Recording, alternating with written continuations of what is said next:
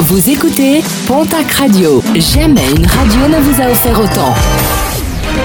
L'information locale à 9h, c'est sur Pontac Radio.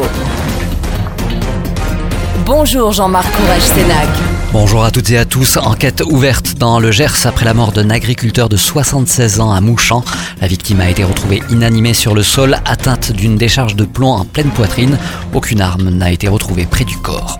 Un tarbé interpellé alors qu'il volait des colis dans les boîtes aux lettres. Lors de la perquisition à son domicile, les policiers ont retrouvé chez lui une centaine d'objets dérobés de cette manière depuis un mois. Un appel à victime a été lancé pour retrouver les vrais propriétaires de ces objets. Autre vol, ceux qui visent les producteurs de foie gras et de magret du Gers à l'approche des fêtes de cambriolage ont été dernièrement déplorés dans le département. Des pertes considérables pour ces petits producteurs.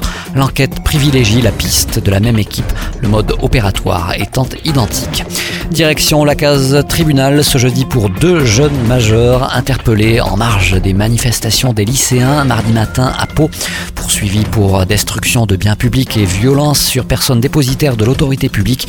Ils sont jugés dans le cadre d'une comparution immédiate.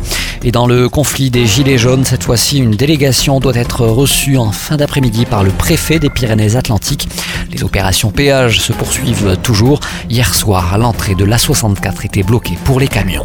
Le Conseil national de l'ordre des médecins vient de publier son atlas de la démographie en France, l'occasion de relever les inégalités d'accès à la santé entre départements ruraux et urbains.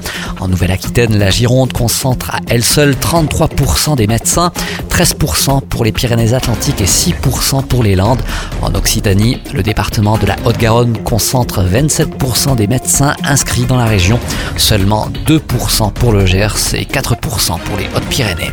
Et puis une bonne nouvelle si vous souhaitez faire vos courses de Noël en plein centre-ville, le stationnement sera exceptionnellement gratuit à Tarbes les samedis 15, 22 et 29 décembre. Le parking Broban sera également gratuit les dimanches 16, 23 et 30 décembre.